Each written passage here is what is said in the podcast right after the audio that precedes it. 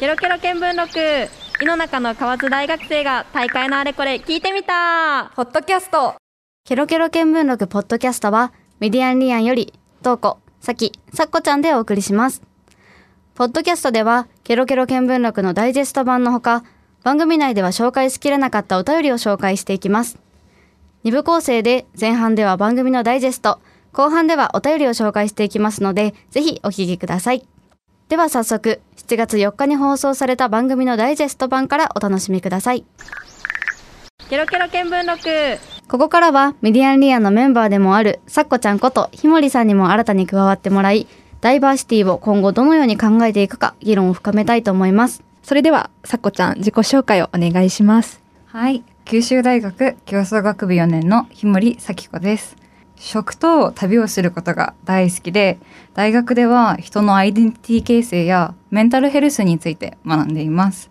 具体的に研究しているテーマは日本に暮らしている外国の方が価値観や文化言語が異なる環境でどのように自分を理解するのかです。ちょっと聞いてみたいんですけど、うん。なんかなんでその研究テーマに興味を持つようになったのかがめちゃめちゃ気になります。うんすごい一言で言うの難しいんだけど、うん。強いて言うと自分も海外に住んでいた時に人や制度の存在に助けられた経験がすごくあって、っていうのも小学2年生の時に全く英語が話せない状態でアメリカに引っ越したんだけど、ああそうなんだ。うん、4年間現地の公立学校に通学した時にアメリカに行った途端日本でできてたことが突然できなくなってしまって。うん。例えば先生が読み聞かせてしてでしている絵本の内容がわからないだったりとか、うんトイレに行きたいですっていう一言も言えないだったりとか、うんうん自分がこうだって思ってたことが突然そうでなくなってしまってこの時にとっても困惑してでそれに降りかかってくるように言語だったり習慣文化の違いとかも感じて海外で生活することって簡単じゃないなってすっごく思った。そうだよね。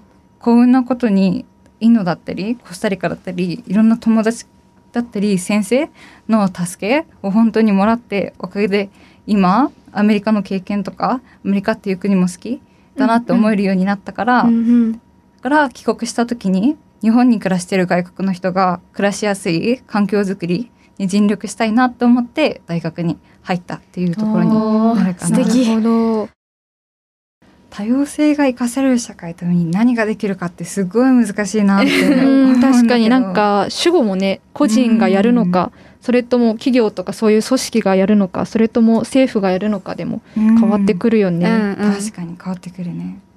その個人っていう視点で言うと多分多様性が生かされるっていうことは私は一人一人の違いが生かされることだなってうん。思うから、ってなるとまずその人だったり自分とは異なる属性の人を知ることがまず大事だなって思う。うんで知った後にその人の視点だったりを知ることも大事だなって思っていて例えば日本に暮らしている外国の方だったらその人がなんで日本に来ているのかなとか日々どんな暮らしをしてるのかなとかうんこういうことを知ることも大事だし知る時にそれを体験として知ることがとても大事だなって体験。なるほど。うん。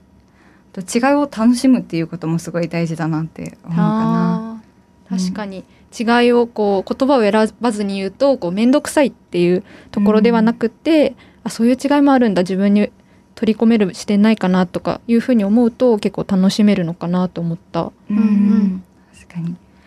でも楽しいっていう思いもある反面やっぱり実際に何か自分とは異なる背景だったり、うん。ものを受け入れるってなったら難しい部分もすっごいあるなっていうのは本当に感じて、だからこそハードルがあっても違いと向き合いたいって思える、うん、動機であったり、うん。思いを持つことってすごい大事だなって思うかな。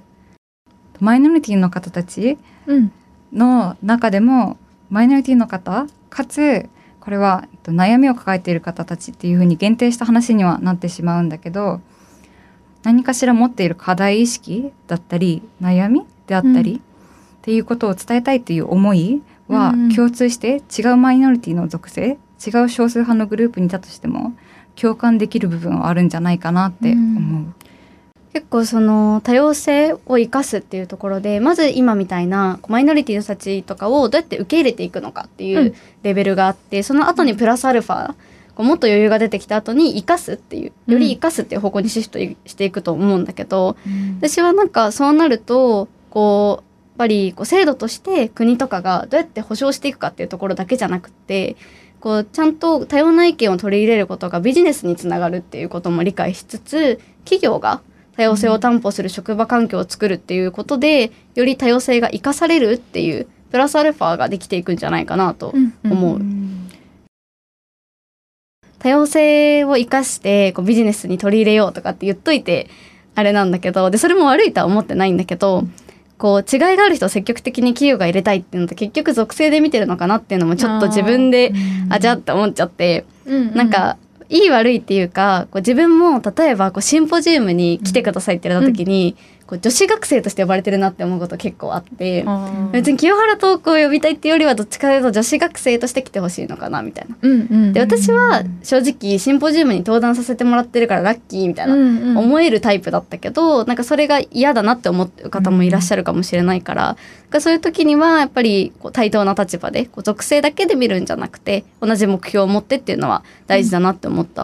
やっぱさっきとこの話にもあったけど属性ではなくてその人全体としてうん。っていう話にもつながると思うんだけどやっぱ違いを意識したり違いを受け入れるってなるとどうしてもなんか自分とは違う方をなんか受け入れるっていう感覚になるし感じるなって自分でも思うんだけどこれは多分多数派と少数派でも一緒だなって思っててどうしても私たち多数派とそうではない少数派っていう風にんん。確かにね。二分しちゃうよね。なんか、うん。いろんな人がいるはずなのに私の属性とそれと対極の属性みたいな。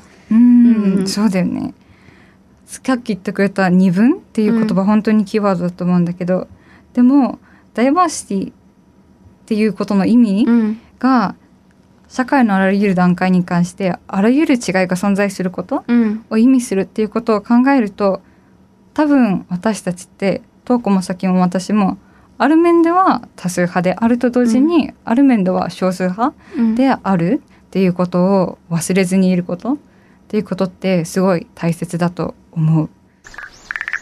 ケロケロ見聞録。井の中の河津大学生が大会のあれこれ聞いてみた。ポッドキャスト振り返りはここまでにして今からの時間はリスナーの皆様からいただいたお便りを見ていきましょう。それではたくさんいただいていましたのでご紹介させていただきたいなと思っています。まず最初に今月のテーマであったダイバーシティに関するお便りをいくつかいただいていたのでご紹介させていただきたいなと思います。まず最初にラジオネーム尾崎劣等感さんからです。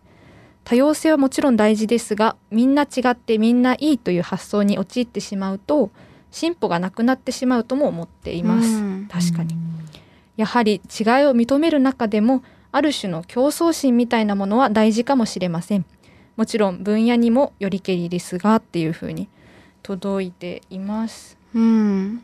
確かにこう分野によるっていうことでなんかどうなんだろう。私は例えば義務教育小中で受けるような教育ってこう社会に出た時に自分が騙されないようにとか自分が生活していくためにこう必要な知識を身につける場だと思ってるから、まうん。あ、そこで例えばその知識が身についてないのが良しとされるのかっていうと確かにそれは違うのもあるのかなと思いつつどう思う？そうね。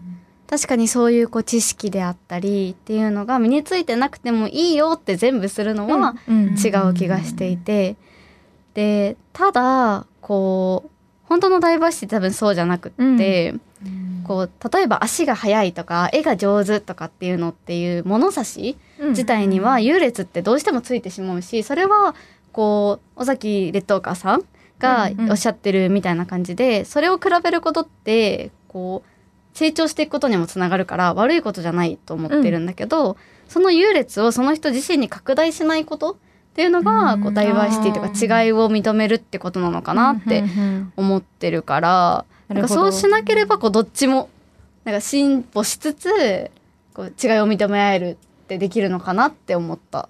うんうんうんうん。その物差しの測り方ってめっちゃ分かりやすいね説明として。うん、確かに。みんな違ってみんないいっていうこと？発想であったり考え方に助けられる人もいるんじゃないかなって思う部分があって、うんそのみんなが違ってみんないい？例えばかけっこの物差しで自分は他人より低いうん。スケールが10までだったとしたら3までしかないけどでも自分が得意な部分もあるしここは自分じゃ得意の、得意じゃない場所かもしれない。そういうことをなんか認めてあげれたらあじゃあ自分は3までしかできないけど頑張ったら5までできるかもっていうふうに集中して頑張れるうんなんて言うんだろうな。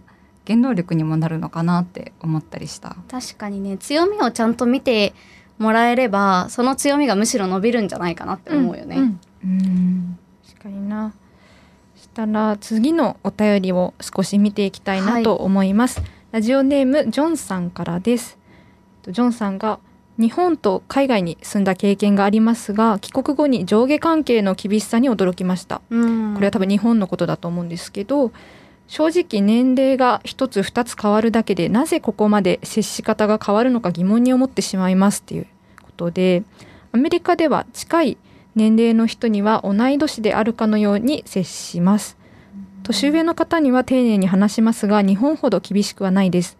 しかしこの上下関係も日本の文化の一つとも言えますので上下関係をなくしたいということではなく気になってただけですっていうふうに届いています。私上下関係しっかりの結構好きで。うん。うんなんか好きっていうとなんなんだろう厳しく接されたいとかじゃないんだけど そうなんかこう同期うんうん。とさっこちゃんとかさきちゃんみたいな人と違う立場の人がいるっていうのはそれはそれでいいなって思っててなんか同期だったらこんな感じでフランクにしゃべるうん先輩だったら頼るうん後輩だったらちょっと先輩風吹かせてみたいな なんかそういうこう立場が割としっかりあるっていうのはなんかそれはそれでいいなっうんて接しやすいしこうそうやって役割分担みたいな感じでできてる感じうん。がいいなとも思ああなるほど。私はなんか年齢とか経験が自分よりも上っていう人をリスペクトするじことの考え方自体は素敵なのかなと思っているんだけど、まあだからといってこう年齢が上だから何でも従わないといけないみたいなう。うんちょっと力関係の上下にまでなってしまうとそれはちょっと確かに違うかなとは思う。うん確かにねいわゆる年齢の差とかで従わなきゃいけないとかっていう理不尽な部分うん。は確かにそこは違う部分もあるなとは思うけど素敵だなって思う部分もさっきと同じようにあってうん。敬語であったりとか時に使い方によってはあすごい綺麗だなって思うことも感じる、うん。からそういうところはすごい好きかな。あと一つ思うのが英語と比べてこれは個人的な話なんだけど、うん。日本語で違う立場の人と話す時年齢が上の人と話す時って敬語を使うっていうとすごい一気にハードルが上がっちゃってすごいその人の間に壁を感じちゃうんだよね。うんうんうん。確かにね。それもわかる。うん。英語って敬語全くないわけじゃない？礼儀はあるんだけど敬語は本当に全くなく全て。くないんだ。うん。この前かな春うんに留学のプログラムに参加した時に多分30代40代ぐらいのプログラムのを統括するいわゆる先生的なポジションの人がいたんだけど、うん。下の名前で「帰るって呼んでね」って言われて帰るって言いながら普通に会話をしたんだけどすごい。ありえないよね日本だったら。うんすっごい新鮮でうん。でもすごい楽しかったしそこである意味敬語で使っ話してたとしたらつながれない部分の人として友達感っていうのが年齢が自分と上の人とするときに英語ではその関係がとても作りやすいなって思った。でもその英語で例えば「帰るって呼んでね」って言われたら私日本人だけど言えるけど、うんうん。なんか日本人の人になんかタメ口でいいよって先輩に言われても難しくない？なんかもううん。それはその言語が今喋ってる感じがなんか染みついてるからなのかわかんないけど、うん。なんか日本語でタメ口でいいよって言われてタメ口喋ったからといって、うん。なんか英語ぐらいフランクにできるかって言われるとうんうん確かに。違うと思う。そうだよね。ってなると確かうん。にそういういいアイデアとかそういうなんだろうな名前を下で呼ぼうっていうアイデアとか、うん。海外ではいいとしても、うん。それをすぐ日本に持ってきて実践しようっていうことが必ずしもできるわけでもないしいい場合でもいいっていうわけではないこともあるっていうこと。確かにねそのまま持ってくるのは違うかもうね。んっていうのを今確かにな。トーコの話聞いてすっごく思った。うんうんうん。そしたら次のお便りに移ってみたいなと思います。ただ最初に少数派だと思うことを教えてくださいっていうお便りいただいてたのでそちらを先にご紹介したいなと思います、ラジオネームパパイヤさんからです。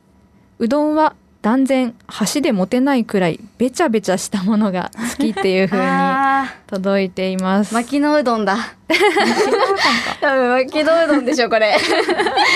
なくならないと言われている糸スー島のプめちゃくちゃ吸ってるね。そうそうそう。やっぱ、うんうん。博多うどんはべちゃべちゃなので、え結構少数派じゃないんじゃないって思うんだけど。確かに。そんなことないかな？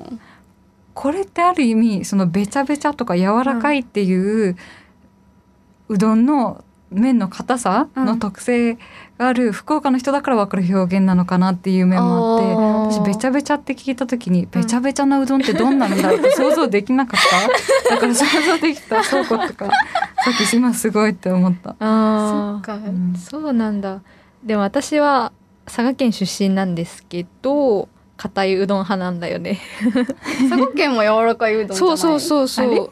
柔らかいうどん派が多分多数派でうん。なんでかっていうと私の家の近くにうん。硬いうどんを提供するお店と柔らかいうどんを提供すするお店があったんだけど硬いうどん屋さんがね2ヶ月ぐらいで潰れちゃったんだよね。名前は言えないんだけど。そうそういうのがあったからやっぱ佐賀県とか九州地方の方は柔らかいうどん派が多いのかなと思そううだよね。か。でもラーメンはバリカタなんだけどな。そうだよね。私もバリカタだ。好きなの。うん。かラーメン。うどん屋さんかうどん屋さんにあんまり行くことがないんだけど、うん行くってなったら必ずカレーうどんを 頼むかな。美味しいよね。うん。絶対カレーうどんなんだ。うん。そうなんだ。へえ確かに。皆さんの好きなうどんの硬さもぜひ SNS で教えてもらえたら嬉しいです。はい。そしたら最後に七夕にちなんだお便りをいくつかご紹介したいなと思います。まず最初にラジオネームにゃんにゃんさんからです別荘に行ってみたいっていう風に届いてるんだけどうん。別荘欲しいですか？欲しいです。欲しいです。別荘。夏が暑いので避暑地に別荘が欲しいです、あーいいね。確かに今暑いからかな、うん。ちょっとここ。確かに確かに、いやでも私、まあ、別荘素敵だなって思ったんだけど、うん別荘じゃなくて住所不明ぐらいがもしかしたらいいかもしれないなと思って。明？こう別荘として建ててしまうと例えば、北海道に建てたとしたら、うん。北海道と佐賀県の行き来になってしまうんだけどこう別荘を持たずにいろんな例えばコーワーキングスペースを転々としてみるとか。あやって自分の好きなところにこう転々とした方が楽しそうだなって思った。それいいね。なんかゲストハウス巡りとかしたい、うんうんうんそうそうそうそうそう。ってなるとすごいやっぱ転々とできるスキルだったりうんうん。専門性だったり身につけたいってすごい思う、あー。確かにノマドワーカーみたいな、うん。こうどこでもお仕事できるっていうスキルがあるとそういう暮らしができるのか。うん。頑張ってみようかな。頑張ろう。ありがとうございます。そしたら次のお便りですね。ラジオネーム壁時計さんから天の川歩いてみたいっていう風に届いています。私も天の川歩いてみたいかわかんないんだけど、ちっちゃい頃絵本とかでそれこそ雲の上に動物が乗ってますとか虹の上に動物が座ってますっていうのを見てたからなんか虹座れるのかなとか多分ちっちゃい時思ってたかも。かわいい。な。雲食べれるかなとか。確かにさちっちゃい子ってさなんか雲の上に動物とか描いたりするよね。確かに。雲描くよね。絶対不可能なうんうんそうなんだよね。なんか天の川といえば宇宙とかもあると思うんだけど宇宙に行きたいとか思ったりする？えー、でももうすぐね行けそうとかうん。うん。言われてるけど、私はなんか酔いそうだから行きたい。なんか訓練しなきゃいけないらしくってその宇宙に行くためのなんかうんぐるぐる回されてそれに耐えないとみたいな感じらしく確かて絶対絶対やばいので。酔っちゃいそうね、はそこで。そうか。宇宙な必ず行きたいっていうわけでも行きたくないっていううん。わけでもなくて、行けたら行ってもいいかなって。いう思いが謎に強いかな。行けたら行くは行かないな。行行かないかな、なんだろう宇宙に行く前にまず地球で行ってみたいところが多すぎるかも。あー確かにね。うん。海外とかもねコロナが落ち着いたら行きたいしな、うんうん。機会があればということで、ありがとうございます。たら最後になるかな最後になります。ラジオネーム未完成なみかんさんからです。私の一生に一度体験したいことはウユニ塩湖に行くことです。うん天国のような場所で行ったら心が洗われそうな気がします。うん確かに。今はコロナで海外に行けないですが、コロナが収まったら学生のうちに行ってみたいですっていう風に届いています。やっぱ私もちょっと宇宙より前にウユニ塩湖行きたいなって今思ってて、うん。でもなんかなんか自分でも作れるらしいよ。そうなの？ウユニ作る塩湖っていうのは。どういうこと？ウユニ塩湖をな作る？んかあの私 YouTuber の東海オンエアさんうん結構見てるんですけど、なんかプールの中に何トンあの塩を入れたら浮くかみたいな。検証してて浮いてたから何トン入れるんだなんか頑張ればなんかウユニ塩湖じゃないけど なんか受け受けるらしいとりあああなるほど、うん。目をつぶればウユニ塩湖かえずもしれないね、うんそうそうそう ちょっと体が痒くなりそうだなとも思ったんだけど。そう、私お便り見て天国のような場所ってことで思い出したんだけど天国に一番近い島ってよく言われてるうん。ニューカレドニア島うんっていうのがあってうん。ここはなんかまず街並みがフランスらしいこうおしゃれな街並みとうん。で南国にあるから南国風のリゾートがこう融合してるっていうとこもすごいおしゃれだなと思うんだけどやっぱり海がめちゃくちゃ綺麗でうん。こう島もなんか世界遺産に登録されてるぐらいの絶景らい。しい行きたい。ねでもなんか調べてたら天国に2人ハネムーンみたいなキャッチコピー多くて。ちょっと待って。ちょっと待って。天国に行っちゃうの？ちょ確かにねまだまだ。コピーどうなんだろうっと待って。そう。もう2人だけの世界ってことだと思うんだけど。そう確かにねハネムーンで天国 ちょっとねちょっといろいろ誤解招きそうだだけど。だからそうだねわちゃわちゃさが騒ぐっていうよりかはゆっくり自然を眺めながら休みたいってことだと思うんだけど、うんね自分のでもいいし友達のでもいいけど結婚式で連れてってほしいなって思った。天国に一番近いし はい。ぜひコロナが収まったら、ちょっとメディアンリアのメンバーで行ってみたいね。行ってみるかウユニ塩湖を作るか。どっ作ちかりましょう。どっちかやってみようと思います。検証したらね、はい。またツイッターとかで。はいねなんかどんどん過激 YouTuber みたいな。はい。危険はい。今月もたくさんのお便りをいただきありがとうございました。来月もテーマに絡んだお話やその他ゆるいゆるいお話も募集しておりますので、どしどしお送りください。はいここまでお送りしたケロケロ見聞録ポッドキャストお楽しみいただけたでしょうか？番組の感想は番組公式 SNS で募集している振り返るフォームもしくはハッシュタグケロケロ見聞録でぜひつぶやいてくださいね。お待ちしております。番組では Facebook、Instagram、Twitter、 note などの公式アカウントで学生スタッフの紹介やゲスト情報、放送に入りきれなかったお話などを配信しています。皆さんの好きな SNS をフォローして最新情報をチェックしてください。8月の番組テーマも後ほど SNS で発表しますので、番組と連動してお楽しみください。ポッドキャストで興味を持ってもらった方は、ぜひケロケロ見聞録の本編もお楽しみください。ケロケロ見聞録は毎月第1日曜日の夜10時から11時まで放送しております。次回の放送は8月1日です。ここまでのお相手はメディアンリアンより、トーコとサキ、サッコちゃんでした。